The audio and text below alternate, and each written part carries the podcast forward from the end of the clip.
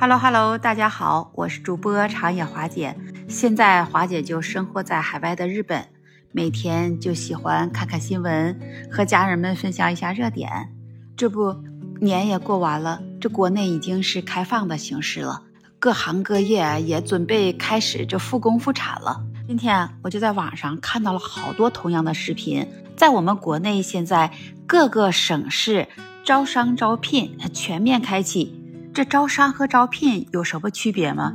当然有了。我们先来说说这招聘。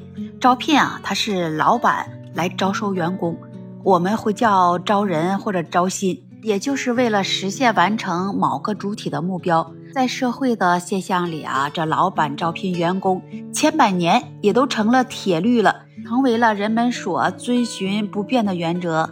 那也就是弥补企业人力的资源不足。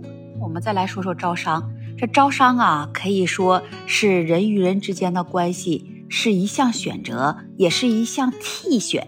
在招揽一些商户，将自己的产品向一定的范围进行发布，来共同发展。比如说像一些饮品加盟，呃，还有一些餐饮加盟，各种宣传来全面打响各种投资的品牌。有些企业呢。他会在自己啊宣传的招商中给到很多的优惠条件，会标准写着免费加盟，总部可以全程扶持，呃，可以嫁接，也可以开店，通过各个网络平台来做一个新上市，来新征程。目前在各个县区，他也在大力的开展来招商，原因啊就是作为引资工作。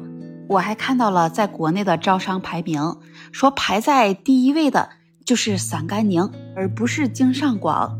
那么排在第二位就是云贵川，在接下来的排名就是华东、华南、西南、西北。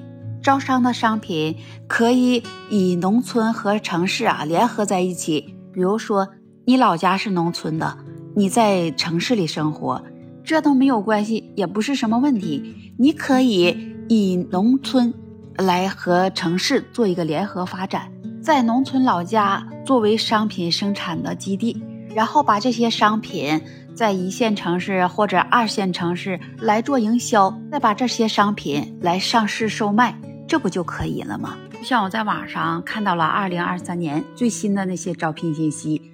有国企招聘的，有中企招聘的，有私企招聘的，还有啊，就像二零二三年校园招聘，在招聘一些二零二三年应届的毕业生，在招聘二零二二年往届的毕业生，招聘的种类也非常的齐全，有数字设计类、软件开发类、硬件开发类、模拟设计类，有些单位企业在招聘一些全职的。